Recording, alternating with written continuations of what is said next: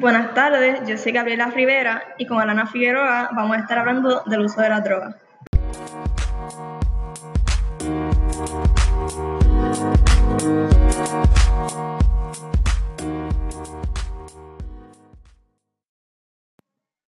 Pues buenas tardes, yo soy Alana Figueroa y les voy a estar eh, explicando mi punto acerca de lo que son las drogas ilícitas. Este, estas drogas son aquellas que son ilegales, entre ellas se encuentra la marihuana, la cocaína, el crack, esas son algo, solo algunas de ellas.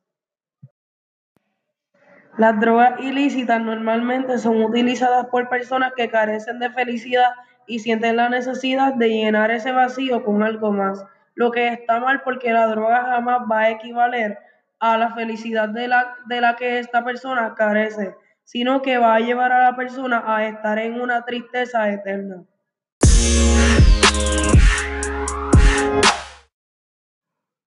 Por otro lado, las drogas lícitas son las drogas que son normalmente recetadas, como pastillas para el dolor o ese tipo de cosas, que las personas también pueden usar como método para saciar sus necesidades. No estoy en contra del uso de estas drogas, ya que pueden hacer que una persona se sienta mejor, ya que para eso están diseñadas. Lo que estoy en contra es que este, este tipo de drogas se utilicen de manera inadecuada, ya sea para recreación o por adicción.